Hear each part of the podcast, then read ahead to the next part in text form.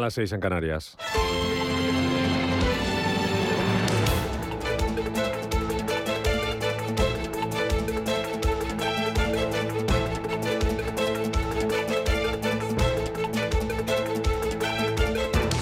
Capital Intereconomía, con Rubén Gil.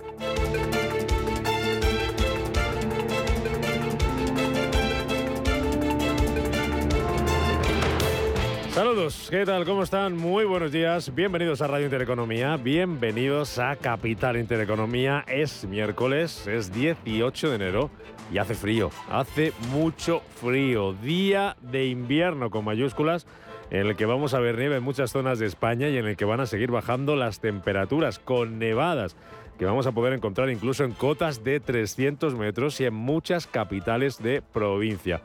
Mucha precaución hoy en las carreteras, sobre todo las secundarias. Muchas de ellas están cortadas a esta hora por el temporal. Solo pueden consultar en la información que puntualmente nos ofrece la Dirección General de Tráfico, que aquí les vamos a ir contando a lo largo de la mañana.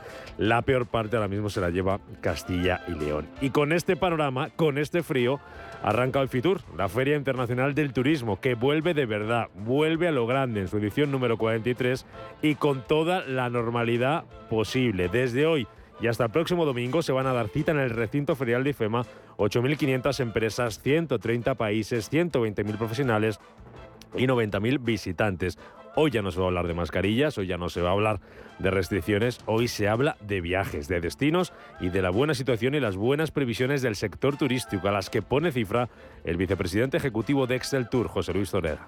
Por ello, y aun a pesar de las incertidumbres con las que se abre el año, las expectativas de los empresarios son favorables y positivas y estiman que el año 2023 pudiera cerrar con un crecimiento de un 7,1% en cuanto a ventas con respecto al 2019 y un 4,7% las ventas meramente empresariales. En ambos casos seguirán siendo porcentajes que, aunque suenan muy alentadores, están por debajo de las tasas de crecimiento de la economía española. Son ocho pabellones los que van a ocupar el recinto ferial de IFEMA, una superficie que ya equivale a la que teníamos en enero de 2020, el último Fitur antes de la pandemia. A las 8 y cuarto de la mañana vamos a hablar aquí en Capital Intereconomía con el director general de IFEMA y desde las 11 vamos a estar en directo desde Fitur, que arranca esta mañana con la inauguración de los Reyes de España y también la ministra de Industria Reyes Maroto, que en una entrevista que puede leer ustedes hoy en el diario Expansión, se muestra optimista y asegura que el turismo español va a batir este año su récord histórico.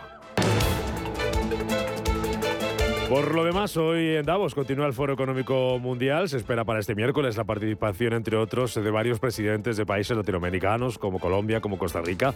Van a intervenir también hoy el eh, comisario europeo de Economía, Paolo Gentiloni, el economista jefe del Fondo Monetario Internacional. Ayer fue turno para Pedro Sánchez, que ante un nutrido grupo de inversores postulaba a España como destino de sus inversiones. Aseguraba el presidente del gobierno que 2023 será un año todavía complicado, todavía difícil, pero que la economía española lo afronta mejor que otras economías de su entorno por la buena marcha del mercado laboral, con un empleo que crece, decía Sánchez, y una inflación que seguirá bajando. Parece que 2023 no será un buen año para la economía global. Estará marcada por la incertidumbre provocada por la alta inflación mundial y el estancamiento de algunas de sus naciones más grandes. Aunque España sufrirá algo de los efectos de este contexto, también está dando magníficos signos de resiliencia y fortaleza.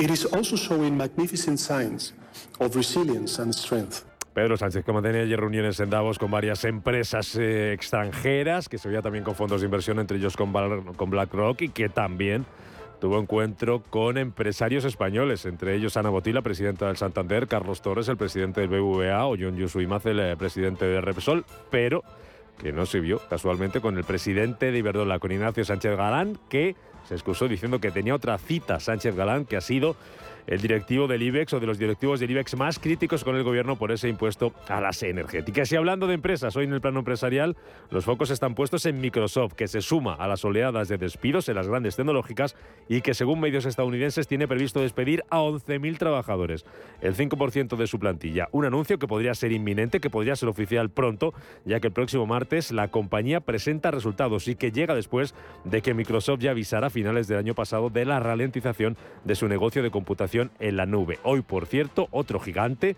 el del comercio electrónico Amazon, va a empezar a comunicar el despido a los 18.000 eh, empleados que se van a ver afectados por ese ajuste. Es el 6% de su plantilla, una decisión que, según explicaba su consejero delegado Andy Jace, obedece a la incertidumbre económica y que va a reducir eh, también la plantilla tras el elevado número de contratos efectuados en los últimos años. Así arranca este miércoles, este gélido miércoles de 18 de enero de 2023. Comenzamos.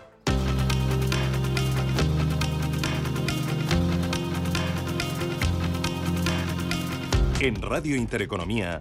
Las noticias capitales.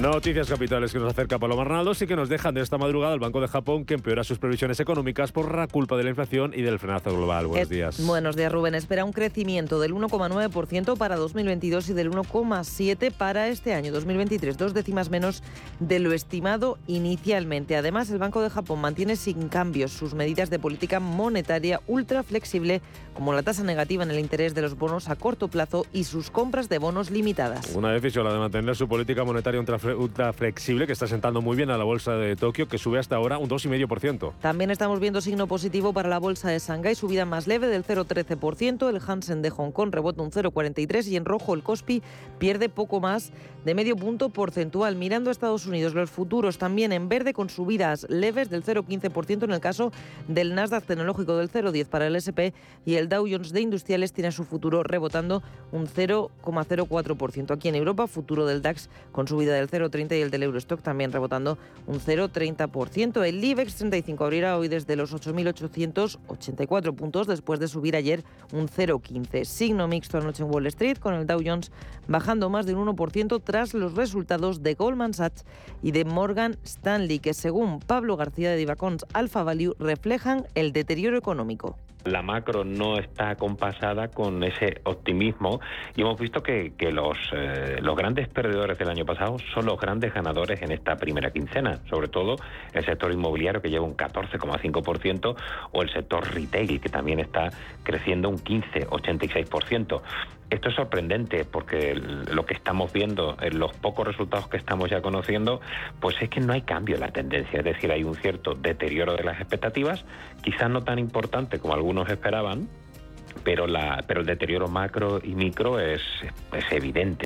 Es miércoles, es 18 de enero y hoy los mercados Paloma volverán a estar pendientes de la inflación. Porque esta mañana se publica el IPC de diciembre de la zona euro después de que en noviembre este indicador se situara en el 10,1%. En Reino Unido también se va a conocer esta mañana el dato de inflación que durante el mes anterior se situaba en el 10,7%. Una inflación que se moderaba en Alemania en diciembre hasta el 8,6% y que va a seguir obligando al Banco Central Europeo a subir más los tipos de interés, como decía este martes Philip Lane, miembro del comité ejecutivo del organismo.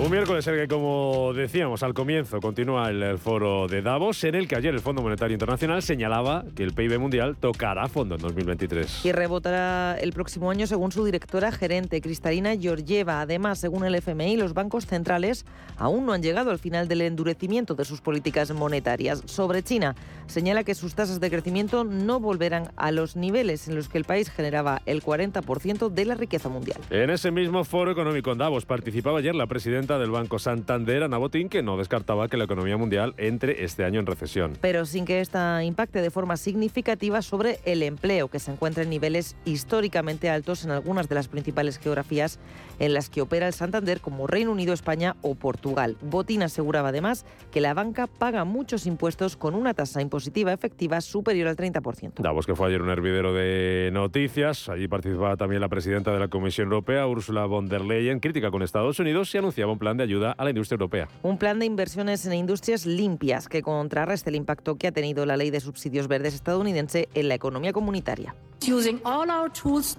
Usaremos todas nuestras herramientas para hacer frente a las prácticas desleales. No dudaremos en abrir investigaciones si consideramos que nuestras compras u otros mercados están siendo distorsionados por tales subsidios. Queremos porque el cambio climático necesita un enfoque global pero justo. Y en clave doméstica, Funcas mejora sus previsiones económicas para España. Eleva tres décimas hasta el 1% su estimación de avance del PIB para este año, debido sobre todo a la moderación de los precios energéticos y a la revisión al alza del crecimiento económico por parte del INE, aunque la economía española se sigue enfrentando a riesgos, como apunta María Jesús Fernández, analista senior de Funcas. Por otra parte, los factores eh, eh, negativos que han estado eh, presentes a lo largo de todo 2022 van a seguir actuando a lo largo de 2023 y van a dejar sentir sus efectos más claramente, como es la pérdida de capacidad adquisitiva de los hogares y la subida de tipos de interés.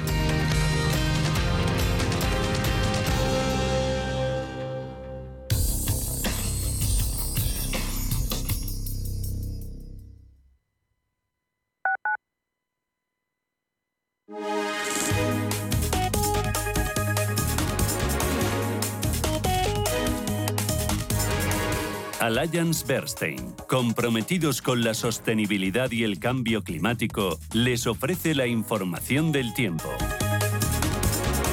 Hoy miércoles espera la entrada de una masa de aire ártico fría e inestable que traerá cielos nubosos y lluvias en Pirineos, el resto del tercio norte peninsular y en áreas montañosas del centro y el este.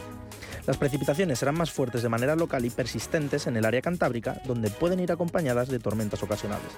De forma más débil y dispersa también se producirán precipitaciones en otras zonas de la península, el estrecho y Baleares, junto con tormentas dispersas en las islas. En Canarias se prevén cielos cubiertos con precipitaciones de manera ocasional. Las temperaturas máximas bajarán de forma generalizada en la península y Baleares, con un descenso notable en el noroeste peninsular y en el interior del sureste. Las mínimas bajarán ligeramente en el noroeste peninsular, pero lo harán de forma más notable en Baleares y el resto de la península. Alliance Bernstein, comprometidos con la sostenibilidad y el cambio climático, les ha ofrecido la información del tiempo. Antes de que amanezca te acompaña, escucha y ameniza las mañanas en Radio Intereconomía. Antes de que amanezca, con Guillermo Sancho Muela, de martes a viernes de 6 a 7 de la mañana en Radio Intereconomía. Entre una SICAF y un fondo de inversión existen diferencias como por ejemplo el importe mínimo. Para constituir una SICAF es de 2.400.000 euros, mientras que en el caso de los fondos puede entrar en funcionamiento con 3 millones de euros. Por otra parte, los fondos no tienen personalidad jurídica, mientras que las SICAF sí que la tienen. Además, cuentan con un consejo de administración que puede influir en las decisiones de inversión. Las SICAF pueden autogestionarse o delegar la función a una sociedad gestora, mientras que en el caso de los fondos pueden autogestionarse y necesitan sí o sí a una sociedad gestora. Por último, se pueden comprar participaciones de una SICAF desde cualquier entidad financiera, mientras que en el caso de los fondos, el inversor tiene que tener una cuenta abierta en la entidad que lo comercializa.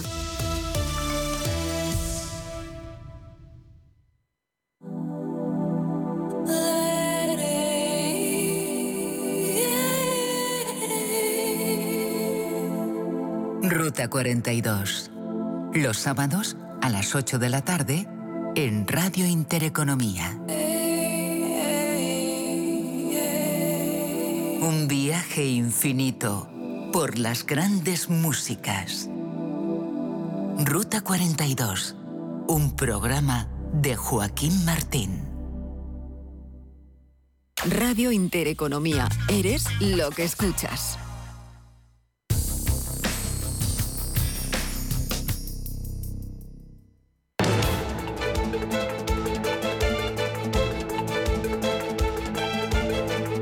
Capital Intereconomía con la educación financiera. 7 y 13 minutos de la mañana, nada menos en Canarias, este miércoles 18 de enero. La noticia hoy está en Fitur, lo van a inaugurar los Reyes a las 10 y media de la mañana de forma oficial y como les decíamos vamos a estar allí a partir de las 11 en directo en el stand de Radio Intereconomía en Fitur, entrevistando protagonistas a todas esas empresas que van a formar parte y van a ser protagonistas desde hoy hasta el próximo domingo de esa Feria Internacional del Turismo, una de las más importantes del mundo, que vuelve hoy, edición número 43, con toda la normalidad posible, con ya niveles y cifras anteriores a la pandemia. A las 8 y cuarto de la mañana les recuerdo que vamos a poder hablar con el director general de IFEMA sobre este Fitur y lo que se pone Fitur para IFEMA. Son noticias también los mercados, es noticia de esta madrugada, se lo contábamos también el Banco de Japón, que empeora sus previsiones económicas, pero que mantiene su política monetaria ultra flexible y que eso está sentando muy bien, ahora nos lo cuenta enseguida Manuel Velázquez, a las bolsas asiáticas, sobre todo a la bolsa de Tokio. Pendientes de los resultados empresariales, pendientes de los despidos de las tecnológicas, vamos a ver lo primero cómo vienen los futuros en Estados Unidos y a este lado del charco, aquí en Europa. Empezamos por Estados Unidos. Palomar Nalos, buenos días de nuevo. Futuros americanos los tenemos ahora mismo ¿cómo? Pues los tenemos muy planos, pero la tendencia es positiva, ligeramente por encima del 0,10%, futuro del SP500 y del Nasdaq, más plano el del Dow Jones, arriba un 0,05. En Europa, el IBEX 35 por el, intentar el asalto de los 8.900 puntos. ¿Será posible? ¿No será posible? ¿Cómo vienen los futuros? Ángeles Lozano, buenos días. Muy buenos días. Pues eh, con una pequeña subida lo conseguiríamos. El futuro del DAX eh, y del Eurostox 50 suben un 0,3%. El futuro del FT100 de Londres está plano. Enseguida nos contáis claves y protagonistas de la sesión de hoy en Estados Unidos y en Europa. Antes Asia ya está generando información, ya está generando noticias.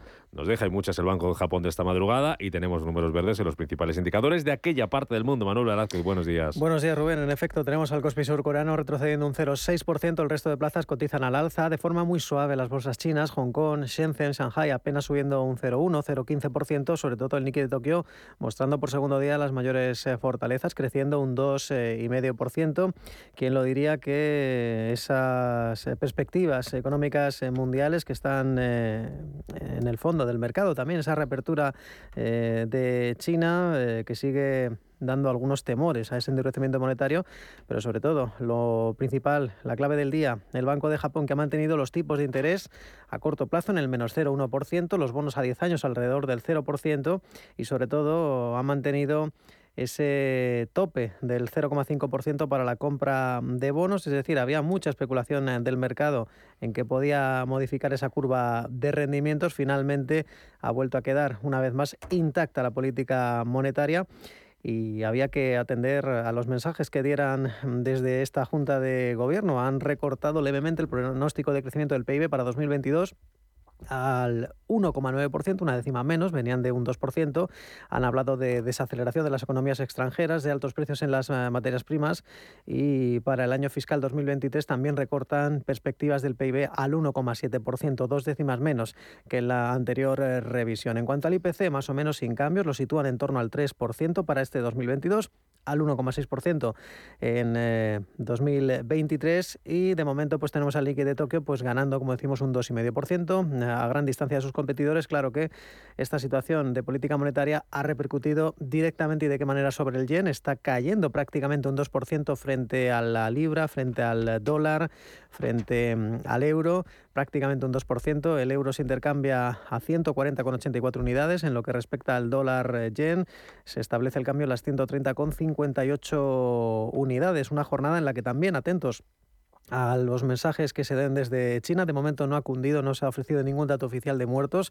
Bastante tienen ya con esos 60.000 en las últimas eh, cuatro semanas, eh, con fecha 12 de enero de este ejercicio. De momento lo que tenemos es eh, esas perspectivas económicas que ha reforzado en Davos el viceprimer ministro chino, Liu He, que ha dicho que la economía del país probablemente se va a recuperar este año, que va a tener un crecimiento mayor que antes de la pandemia, que las infecciones de COVID ya han superado el pico máximo y que las actividades relacionadas con el consumo vuelven a la normalidad. Conocíamos también datos de inversión extranjera directa en China, ha crecido un 6,3% en tasa interanual y hoy lo que estamos viendo dentro de Hong Kong, lo que mejor comportamiento está demostrando eh, pues es para las firmas eh, relacionadas con el juego. NetEase, que está subiendo un 4,87%, Sands China, la firma de casinos, ganando igualmente más eh, de un 4,5%. Y buen tono también para algunas fabricantes de componentes para móviles como Arsani Optical Tech, Galaxy Entertainment, otra firma de software, de videojuegos y la petrolera China National Oil Offshore. Las caídas para el sector inmobiliario Country Garden hoy entre las más castigadas, recortando un 5,6%. Y por último, dentro de Tokio. Vemos que igualmente Amada, Konami, firmas de, videojuegos, eh, ganando un 5,75%. En el otro lado de la tabla, lo que vemos hoy en el Nikkei de Tokio, más de 200 componentes. Recordemos, lo que más cae hoy es el holding TDH, eh, cayendo un 1,5%, eh, y la aseguradora Daiichi Life, igualmente con un recorte del 1,5%. Bueno, eso es lo que está pasando en Asia, en Estados Unidos, como ya nos avanzabas, Paloma, los futuros con tímidas subidas, después de una jornada ayer que fue de signo mixto, protagonismo, protagonismo protagonista de nuevo la banca que presentó resultados y donde tuvimos caídas de más del 1% para el Dow Jones, ¿verdad? Pues así es, se salvaba de los recortes ayer el Nasdaq, sumaba un 0,14, mientras que el SP cedía un ligero 0,20% y lo peor, para el Dow Jones, caída del 1,14% con el sector financiero lastrando al indicador. Hubo dos nombres propios en la sesión, Goldman Sachs y Morgan Stanley. Ambos presentaban cuentas antes del arranque de la negociación. Goldman ganaba 11.200 millones de dólares en 2022, un 48% menos si lo comparamos con el ejercicio anterior, debido, dicen, a un contexto económico desafiante. Los ingresos netos en el cuarto trimestre estuvieron por debajo de las expectativas y en este periodo registraba la mayor pérdida de ganancias en una década. En el caso de Morgan Stanley, en el conjunto del año veía caer el beneficio un 27%, dicen por un complejo contexto macroeconómico. No obstante, su presidente James P. Gorman señalaba que 2022 fue un año sólido para la empresa. En el cuarto trimestre del año ganaba 2.230 millones de dólares, esto es casi un 40% menos. Sin embargo, estas ganancias sí que superaban las expectativas de Wall Street. Al cierre de la bolsa, Goldman caía un 6,5% y Morgan Stanley obtuvo un rebote del 5,9. También, tras el toque de campana en este caso, presentaba United Airlines, ganaba 840 millones en los últimos tres meses del 22, un 31% más, e ingresaba un 14% más que en este periodo, en 2019, y todo ello a pesar de que ha volado un 9% menos. Además, sus previsiones de cara al próximo trimestre también son positivas. Mirando ya a otras compañías, en las negociaciones After Hours vemos subir a Moderna un 6%, lo hace tras señalar la farmacéutica que su vacuna contra el virus respiratorio sincitial tiene una efectividad del 84% y puede prevenir la enfermedad en adultos. Y hoy vamos a estar pendientes de Microsoft, que contempla recortar el 5% de su fuerza laboral, en torno a unos 11.000 empleos, según la cadena británica Sky News. Además, em, a este martes se publicaba el índice manufacturero Empire State del mes de enero, mide la salud económica del sector del estado de Nueva York y que arrojaba un desplome hasta los menos 32 puntos desde los menos 11 anteriores. Además, la previsión era una caída de 4 puntos y medio. Y más allá de los resultados empresariales, ayer expertos de Morgan Stanley aseguraban que no creen que la Fed vaya a reducir tipos hasta que Estados Unidos alcance un rango de inflación del 3%. Esto será más o menos para finales de 2023 y el 2% lo alcanzarán, dicen desde Morgan Stanley, a finales del 24. Bueno, pues eh, Microsoft que va a ser noticia hoy. Ayer cerraba la tecnológica con subidas de casi medio punto porcentual después de que Sky, News adelantara esa noticia que nos contaba Palomas, eh, esos despidos que podría anunciar la compañía, 11.000 puestos de trabajo, 5% de su plantilla a una semana, el martes que viene Microsoft va a eh, presentar eh, resultados. Veremos si hace coincidir eh, esa presentación de resultados con el anuncio de los despidos o si lo conoceremos antes, a lo largo de los próximos días. Se une Microsoft al resto de tecnológicas estadounidenses que han presentado, han anunciado despidos en las últimas semanas. Una de ellas Amazon, que va a empezar a comunicar desde hoy a sus trabajadores la notificación de esos 18.000 despidos que ya anunciaba. ¿Alguna referencia más, Paloma, que nos dejamos en el mercado americano para este miércoles? Pues tenemos solicitudes semanales de hipotecas, ventas minoristas, índice de precios de producción y también producción industrial. Y atentos, libro beige de la Reserva Federal y tenemos que estar muy pendientes hoy de varios miembros, de varios presidentes de la Fed, porque hay en declaraciones en diversos foros y medios de comunicación. Por ejemplo, Bostic de la Fed de Atlanta hablará, también Bullard, tendremos declaraciones del presidente de la Fed de Kansas y también del de la Fed de Dallas. Pues veremos a ver qué dicen esos miembros de la Reserva Federal y cómo mueven el mercado, cómo lo interpretan los inversores y eso se va a dejar notar también en la renta variable europea. Hoy el IBEX 35 por los 8.900 puntos. Subida en el día de ayer fue tímida, pero subida al fin y al cabo. Ángeles, ¿cómo fue la sesión de este martes? Pues efectivamente, subida del 0,22 que dejó al selectivo en 8.890 puntos, nuevo máximo desde mayo. Es, eso sí, la tercera sesión en la que choca con el nivel de los 8.900 puntos. En Europa se frenaba un poco el optimismo de jornadas anteriores después de que Philip Lane, el eh, miembro del comité ejecutivo del BCE, avisara en una entrevista en Financial Times que van a ser necesarias más subidas de tipos de interés. En cualquier caso, y aunque con mucha cautela, las compras se impusieron los mejores valores del IBEX al cierre fueron Celnex, que ganó un 2,63, Acción Energía, que subió un 2,5 y Solaria, que recuperaba más de dos puntos porcentuales. Las empresas acereras afectadas por las noticias de crecimiento económico de China han retomado su senda alcista y los títulos de Acerinox también subían más de un 2% y de ArcelorMittal eh, que ganaban un 1,58. Ese crecimiento económico, recuerden, estuvo por debajo de lo previsto por el gobierno del, de Pekín, eh, pero en cualquier caso, en el último trimestre del año se notó como la actividad volvía a incrementarse. La banca cerraba con signo mixto y las mayores caídas al cierre fueron eh, para Grifols, que se dejó un 2,6, Senagas, que bajó un 1,24 y Merlin Properties, que retrocedió algo más de un punto porcentual. En el resto de las bolsas europeas veíamos alzas moderadas. Frankfurt se revalorizaba un 0,35, París un 0,48 y el MIP del italiano subía un 0,3%. El FT100 de Londres a contracorriente cedía, pero más bien era una consolidación de niveles porque perdía tan solo un 0,12%. Ayer entre los protagonistas en Europa vimos a la minorista británica Ocado que se desinflaba más de un 9% en la City después de decepcionar con sus cifras de ventas en la temporada navideña. Vamos a escuchar la opinión de Joaquín Robles, analista de XTB, sobre la evolución de la renta variable. Cree que tras la euforia de estos primeros días del año vendrán las ventas somos relativamente no positivos en renta variable, pero sí que pensamos que va a haber volatilidad ¿no? en, en, este primer semestre o sobre todo en la parte central del año.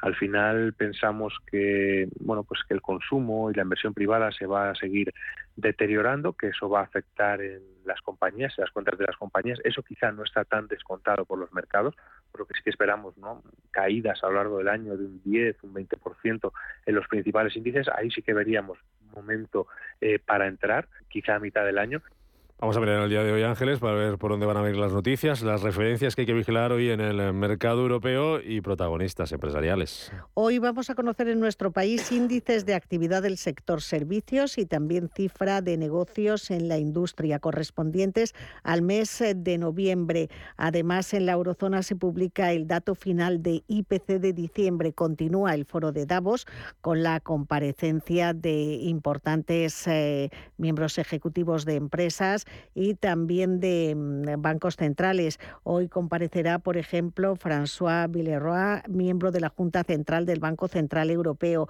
y también tenemos a Isabel Schnabel, eh, miembro de la Junta del BCE, en una reunión con el Comité de Finanzas del Bundestag alemán. Por lo tanto, atentos a sus declaraciones sobre política monetaria. Y entre valores eh, protagonistas citamos a ACS porque Iridion, la empresa de concesiones del grupo ACS, a través de su filial norteamericana, ha ejecutado la compra del 78,3% de Blue eh, Transportation, una compañía concesionaria de un segmento de 17 kilómetros de la autopista que une Houston con Texas por un importe de 1.063 millones de euros. También Repsol es protagonista. Ayer por la tarde enviaba mm, datos eh, sobre su actividad en el pasado ejercicio a la CNMV. Alcanzó una producción de 550.000 barriles equivalentes de petróleo al día, lo que supone un descenso del 3,8%, pero multiplicó por un 6,5% eh, su margen de refino en el año. Son dos valores eh, protagonistas en esta jornada. Recordemos que mañana se inicia la presentación de, temporada, de resultados empresariales con Bank Inter. 7 y 28. Si te da por cambiar de banco, Santander te lo pone fácil. Hacerte cliente es tan sencillo y rápido que lo puedes hacer estés donde estés, que para algo es una cuenta online. Y además, te llevas 150 euros si traes tu nómina antes del 28 de febrero. Consulta condiciones en bancosantander.es. Santander, por ti, los primeros. Ya está aquí Blancolor con hasta un 50% de descuento en fundas y rellenos nórdicos, sábanas, toallas, manteles, cojines, almohadas, muebles de dormitorio y todo lo que necesitas para tu casa. Ven a Blancolor y aprovecha sus descuentos, solo hasta el 28 de febrero, en tienda, web y app del corte inglés.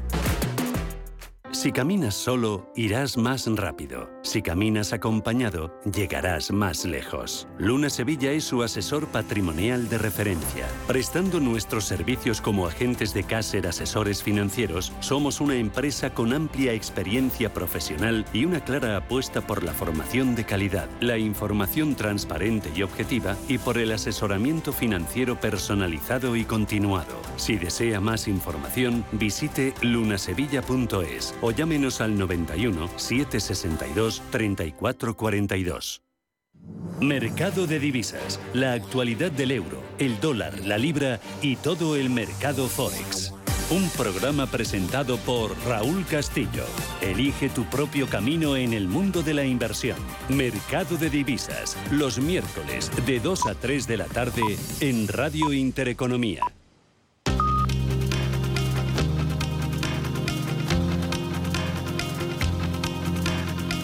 La información al minuto, la actualidad al momento. Capital Intereconomía. Siete y media de la mañana, ahora menos en Canarias, de este miércoles 18 de enero, que nos deja más noticias. El Consejo de Ministros aprueba la primera ley estatal de servicios sociales para garantizar una protección mínima en todo el territorio español. Lo hará mediante un catálogo de servicios y prestaciones básicos acordado entre las comunidades autónomas. Yone Belarra es la ministra de Derechos Sociales. Esta ley de servicios sociales establece, por ejemplo, la historia social única, donde se tiene que recoger toda la información de la persona y toda la intervención que se ha realizado con esa persona. Además, vamos a crear un sistema de información común que sea interoperable con los sistemas de información autonómicos y que nos permita acceder a un mejor conocimiento, conocer en mayor profundidad las situaciones que atenden los servicios sociales y, por tanto, diseñar mejores políticas y mejores intervenciones. El Gobierno asegura que la distribución está cumpliendo con la bajada del IVA a los alimentos básicos. La ministra de Economía, Nadia Calviño, dice que esa rebaja se está trasladando a los precios. Nosotros estamos haciendo un seguimiento eh, muy directo de la situación, utilizando para ello los observatorios que ya están disponibles y que existen y reforzándolos del Ministerio de Agricultura, la Comisión Nacional de Mercados y de la Competencia también lo está siguiendo y estamos desplegando todos nuestros instrumentos que lo que muestran de momento es que sí se está cumpliendo, el, eh, o sea, se está trasladando esa bajada del IVA. Pero en todo caso, quiero agradecer la labor de Facua y del resto de las asociaciones y organizaciones eh, de defensa de los consumidores, porque yo creo que eh, todos tenemos que estar muy vigilantes. La deuda pública marca un nuevo récord en noviembre al superar el billón y medio de euros. Sube también la de la seguridad social, que se incrementó durante ese mes un 7%. La creación de empresas sube un 6,6% en noviembre, pero las disoluciones se disparan más de un 24%. La mayor parte de las sociedades mercantiles que cerraron en el penúltimo mes del año pasado se dedicaban al sector del comercio. La ministra de Transición Ecológica anunciaba en eh, TV3 que el H2Med, que transportará hidrógeno entre España y Francia, estará operativo en 2028. Teresa Rivera pide también que esa infraestructura se financie con dinero europeo que se trata de un proyecto que no es de interés exclusivamente de Francia, España y Portugal, es un proyecto de interés comunitario. El conjunto de la Unión Europea eh, respalda esta idea de tener una red de, de, infraestructuras de transporte de interés comunitario. Por tanto, debemos pasar por un proceso de reconocimiento formal por parte de la Comisión de ese interés comunitario, ser una infraestructura de interés comunitario, lo que activa una cierta financiación europea. El turismo supuso el 61% del crecimiento de la economía española, según datos de Exceltur. Javier Aldea, buenos días. Buenos días. El turismo ha supuesto, según Exceltur, el 61% del crecimiento de la economía española en 2022. La demanda crece liderada por el turista nacional gracias al ahorro durante la pandemia, aunque no todo son buenas noticias. Dentro del sector hay disparidad. Mientras las ventas de los hoteles han crecido en un 6,1%, el transporte ha sufrido una caída del 5,2% y las agencias de viajes bajan un 15,5%. Además, desde la Organización para la Excelencia Turística lamentan que este crecimiento no ha terminado de reflejarse en las cuentas de las empresas a causa de la subida de los costes. José Luis Zoreda, presidente ejecutivo de Exceltur. Esta mejora sustancial en ventas no ha venido acompañada ni está correlacionada con la evolución de los resultados empresariales.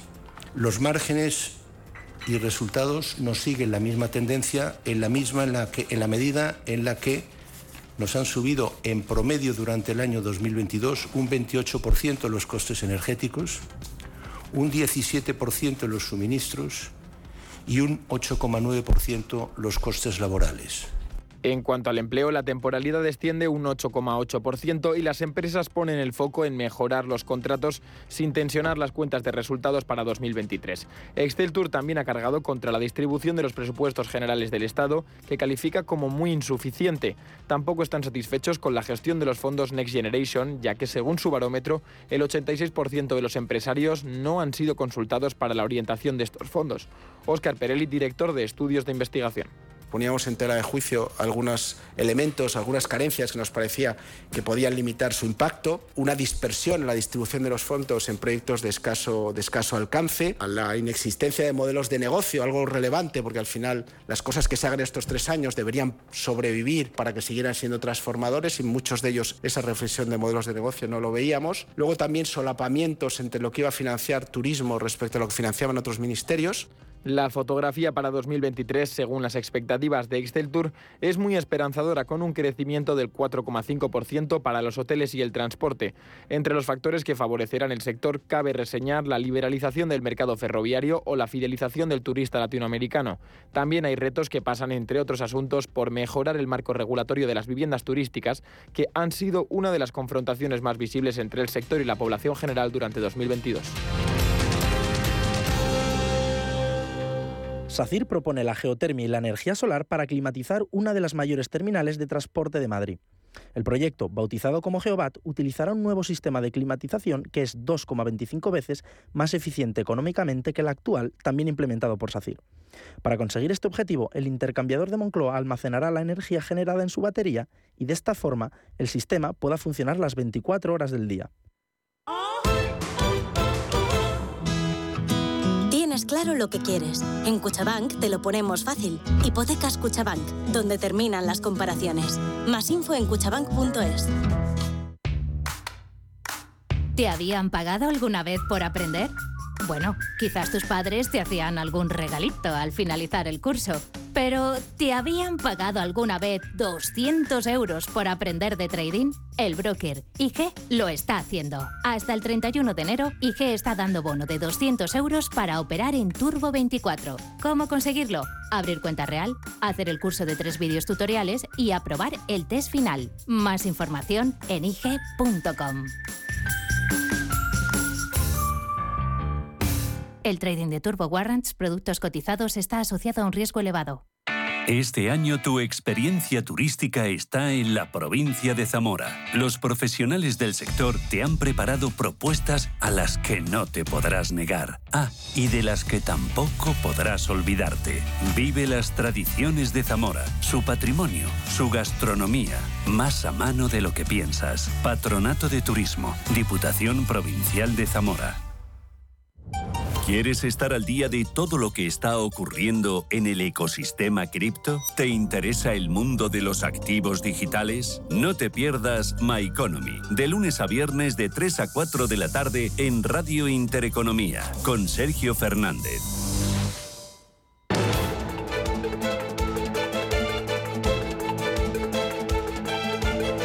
El primer análisis de la mañana. Las 7.37 minutos de la mañana. Primer análisis hoy con José María Luna, socio de Luna Sevilla, asesores patrimoniales. Luna, ¿qué tal? ¿Cómo estás? Buenos días. Muy buenos días, Rubén. Buenos días a todos. Antes de entrar en claves eh, para la jornada de hoy, los mercados, ¿cómo los estás eh, viendo? Parece que el año mm, ha empezado bien y, y, sigue bien, ¿no? Pues la verdad es que sí. Si quizás el 2002 eh, se podría considerar un año para olvidar o quizás para aprender muchas lecciones que nos dejó, como la importancia de los tipos de interés eh, como directores, más allá de los propios fundamentales de las, de las compañías. En el 2023 lo que hemos visto ha sido precisamente, bueno, pues eh, todo aquello que, uno espera y que tarda en llegar, cuando llega, llega un poco casi todo de golpe, ¿no? Y ha sido pues empezar el ejercicio y hemos visto, bueno, pues un comportamiento muy positivo en tanto en la renta variable, incluso en sectores o estilos de gestión que el pasado ejercicio no lo estaban haciendo especialmente bien.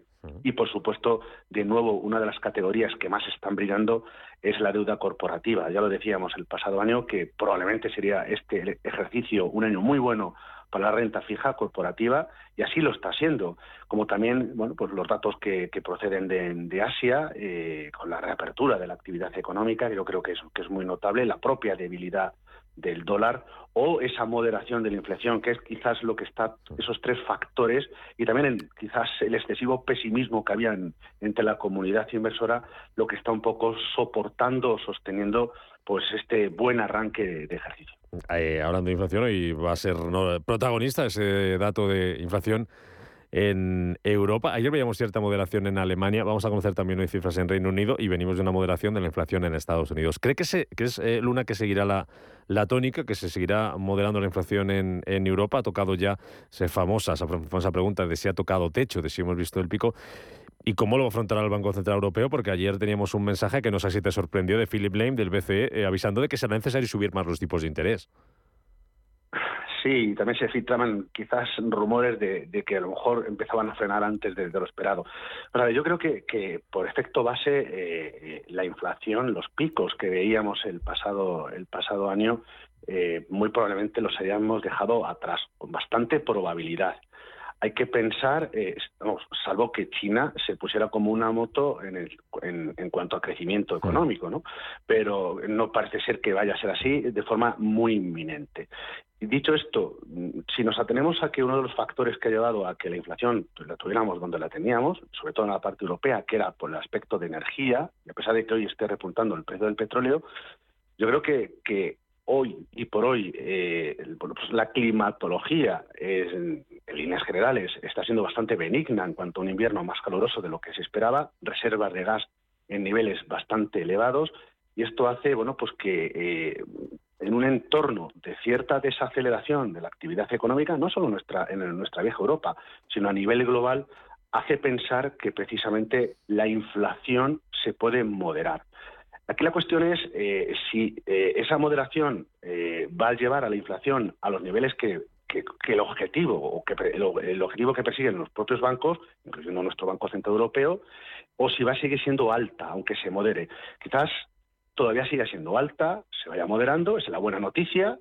Eso puede hacer que se reduzca la velocidad y la intensidad de las subidas de tipos de interés, pero estoy de acuerdo en, el sentido de que las autoridades monetarias al decir que todavía queda trabajo, no sé si mucho, pero sí que queda todavía trabajo por hacer, con lo cual lejos está lo que es el sentido del, pivote famoso, de decir, cuándo veremos bajar los tipos de interés por parte de los bancos centrales, pero creo que queda cada vez más cerca el hecho de, ver eh, las subidas de tipos de interés. Y yo creo que eso es la noticia que sigue calando tanto los inversores de renta variable, sobre todo en estilos más eh, orientados al crecimiento, y por supuesto calando también en los mercados de deuda. Mm. Estamos además, eh, José María, inmersos en la temporada de resultados empresariales. Va, ya venimos de los de los bancos, vamos a ir ahora por los de las tecnológicas. Mañana, por ejemplo, Netflix, si consideramos a Netflix como tecnológica, que está en el foco este sector, mm. porque hoy mm, publicaban anoche medios estadounidenses esa intención de Microsoft de eh, despedir a 11.000 trabajadores. Se suma a los que ya han anunciado otras como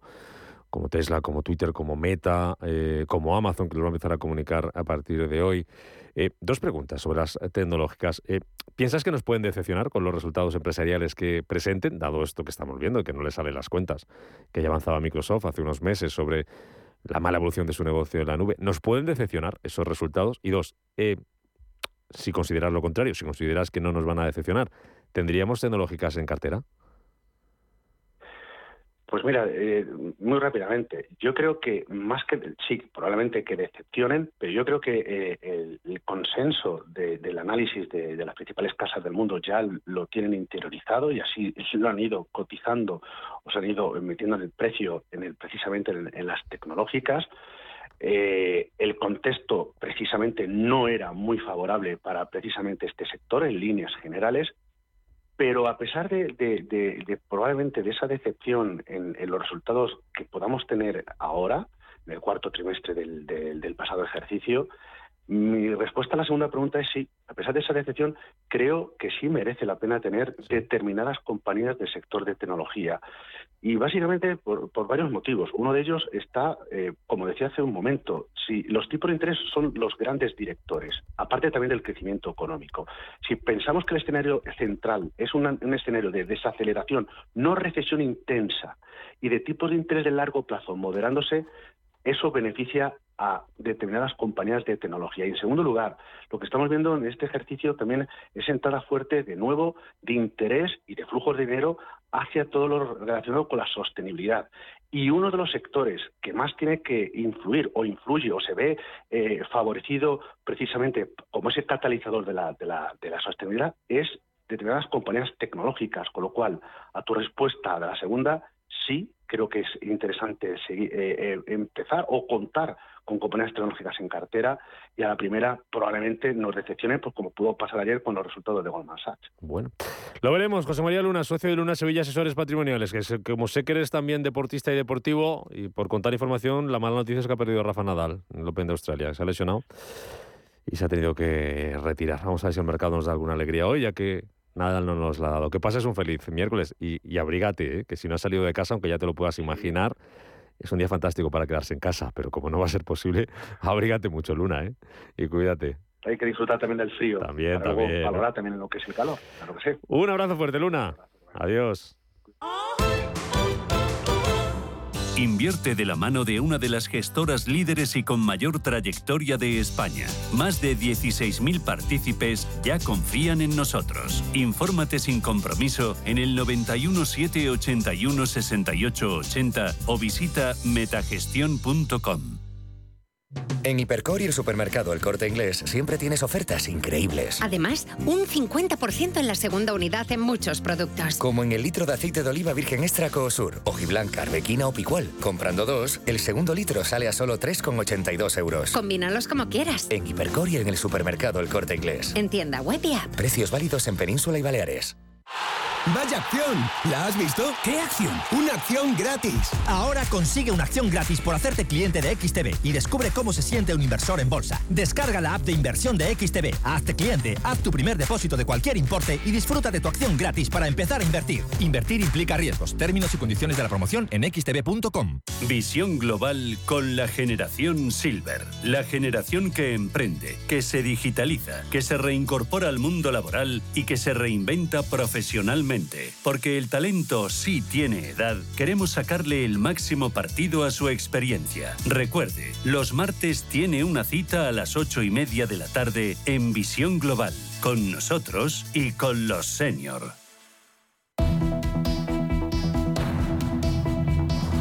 Capital Intereconomía, con la inversión sostenible con la prensa, que son las 7.46 y hay que mirar a los periódicos. Paloma, ¿qué están contando esta mañana?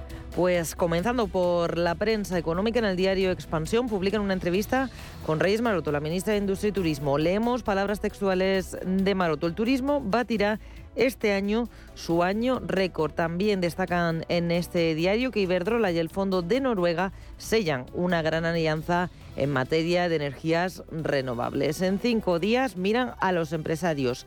Dicen, COE pleitea en Europa por el coste del despido tras la ofensiva sindical. La patronal responde a la demanda de UGT ante el Consejo de Europa. Sostiene que las indemnizaciones son adecuadas y reparatorias. También mirando a los mercados, a las compañías, leemos en cinco días que las firmas cotizadas triplican en un año la amortización de acciones propias. Y terminamos la prensa económica con el diario El Economista. Blackstone, leemos, vende 1.500 pisos por temor a la ley de vivienda. El fondo ha ingresado 197 millones por estos activos englobados en Alvirana. Además, destacan que el ingreso mínimo vital llega a 1,52 millones de personas, un tercio de ellos son andaluces y que Podemos quiere ampliar el ingreso mínimo vital. Vamos hacia el extranjero, vamos a mirar a la prensa internacional. Comenzamos en Reino Unido con el diario The Times.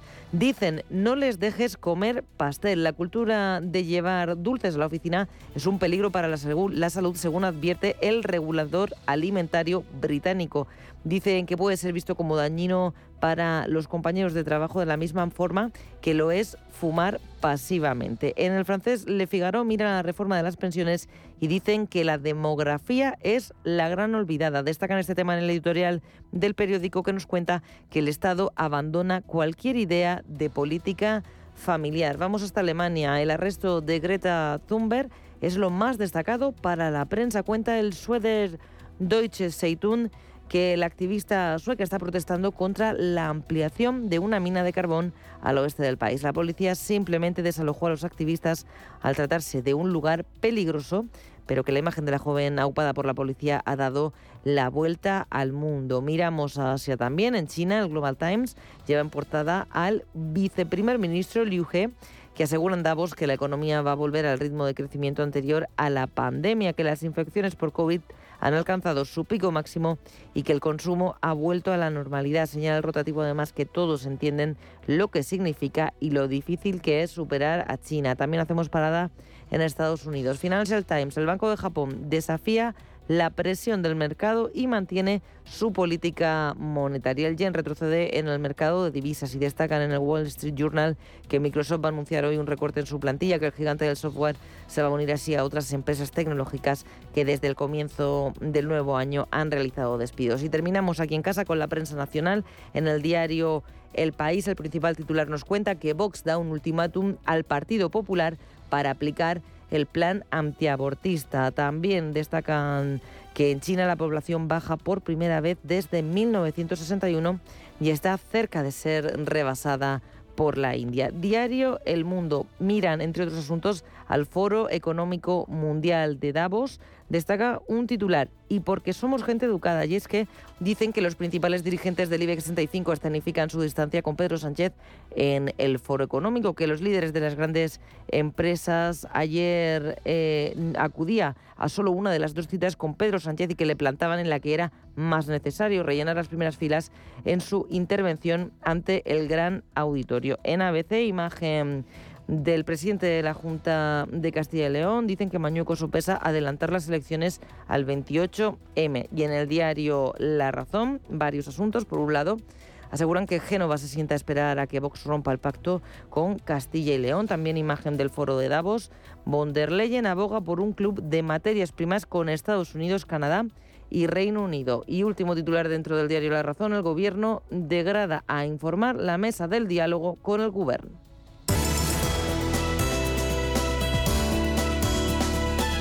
En Radio Intereconomía, La Puntilla. En la que hablamos hoy de inversión inmobiliaria y de democratizar la inversión inmobiliaria. Es uno de los leitmotiv de WeCity. Rafael Merri del Val, fundador de WeCity. ¿Qué tal, Rafael? Muy buenos días. Buenos días, Rubén. ¿Cómo estás? ¿Qué tal? Muy bien, aquí pasando calorcito en el estudio y refugiándome del frío de fuera. Oye, esto de democratizar la inversión inmobiliaria, democratizar la, la inversión inmobiliaria, ¿qué es exactamente? A que suena muy bien. Pues mira, eh, básicamente lo que hace una plataforma de financiación participativa o comúnmente conocido como un crowd es eh, a través de sus inversores eh, financiar proyectos inmobiliarios en donde estos inversores invierten cantidades muy moderadas en, en diferentes productos inmobiliarios bajo una estrategia de tipo institucional. Es decir, gracias a las PPPs antes de las PFPs no existía para el inversor la posibilidad de invertir cantidades reducidas en producto inmobiliario en directo, ¿no? Esto es lo que es una PFP. Mm, vale, eh, eso es lo que hablamos de democratizar la inversión inmobiliaria. Eh, ¿Cómo lo hacéis? ¿Cómo, ¿Cómo se hace esto, Rafael?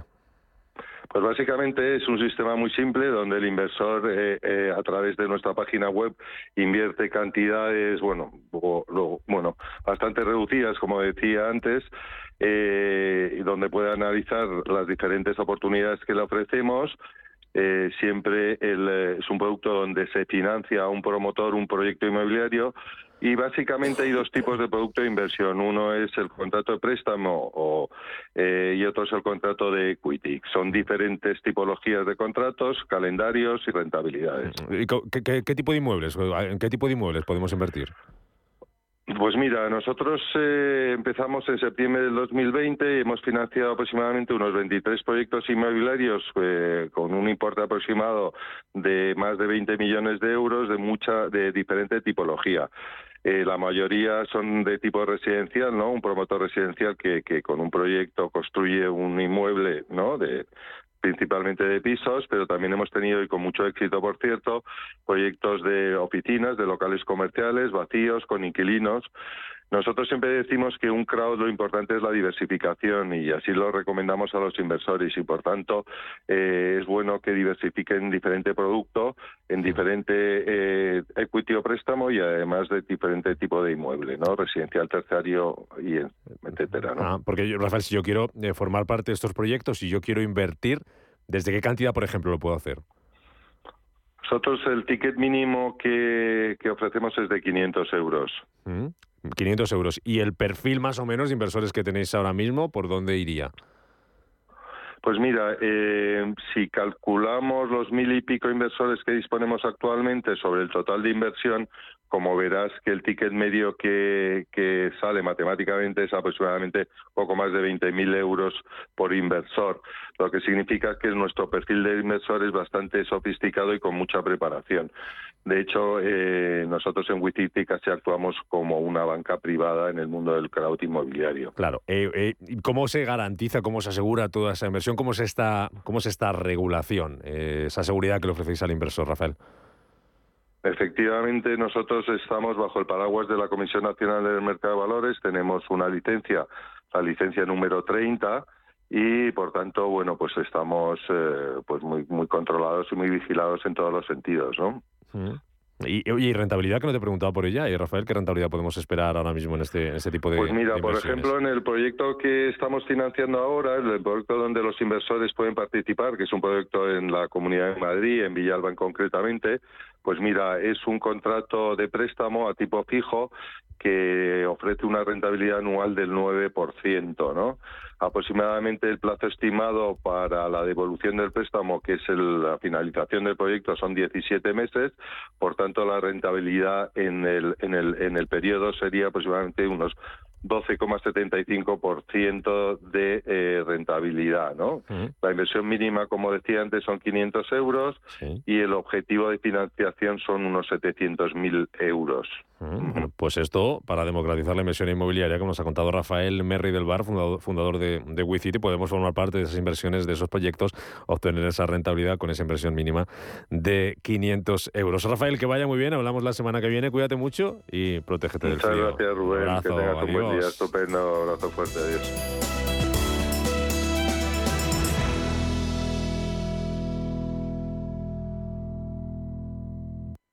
Las noches de lunes a jueves en Radio Intereconomía te convocamos a Disidencia Deportiva, un programa diferente, independiente, apasionante, disidente y deportivo. Disidencia Deportiva, de lunes a jueves a las 11 de la noche, tu tertulia de deportes en Radio Intereconomía. Inversores minoristas e institucionales, gestoras y entidades financieras, empresas, reguladores y supervisores. Los activos digitales despiertan cada vez más interés. Y en Blockchain Radio explicamos conceptos, dibujamos tendencias y damos voz a los principales actores de la industria. Blockchain Radio, a las 2 de la tarde, cada jueves, en Radio Intereconomía, con Javier Molina y Susana Criado.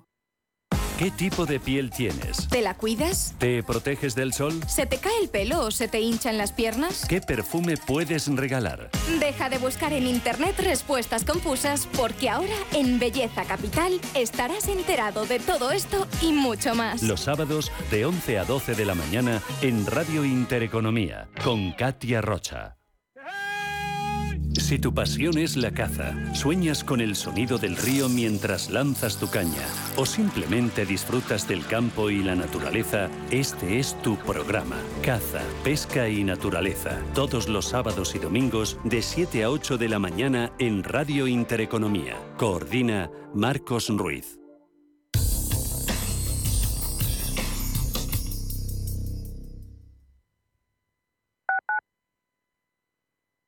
¿Quieres invertir de manera inteligente con altas rentabilidades y riesgo controlado? Cibislen es la empresa líder en inversiones inmobiliarias. Invierte con garantías desde solo 250 euros. Miles de inversores ya confían en Cibislen para sacar la máxima rentabilidad a su dinero. Únete a la inversión inteligente visitando cibislen.com. Viajes, destinos, cultura, gastronomía hacen diferente a cada viajero. Recorre el mundo cada semana con nuestro programa de viajes Clase Business. Descubre los mejores destinos de lujo y experiencias exclusivas de una manera diferente. Cada sábado de 12 a 1 del mediodía, escucha Clase Business con Elena Fraile en Radio Intereconomía. Lo que te gusta, lo que te emociona, lo que te estremece, lo que te espera. Cultura, arte, ciencia, pensamiento, literatura, arquitectura, diseño, cine, historia, música. Nace Caixa Forum Plus. Una nueva forma de conectar con toda la cultura y la ciencia al alcance de tu mano. ¿A qué esperas? Descárgatela. Caixa Forum Plus. Fundación La Caixa. Hola, soy Gema González. En Radio Intereconomía hacemos cada día a las 8 de la tarde una visión global de la jornada. De 8 a 10 de la noche, el resumen más completo de todo lo que ha sido noticia económica a lo largo de la jornada. Di que nos escuchas. En el Soto de la Moraleja, restaurante Kionan Sui, de comida peruana, cantonesa y chifa, con una gran variedad de sabores y aromas que te dejarán boquiabierto. Junto al restaurante Inari Moraleja, calidad y satisfacción garantizada. Restaurante Kionan Sui, reservas y pedidos en el 910090830 o grupoinari.es. Te esperamos. Radio Intereconomía. Eres lo que escuchas.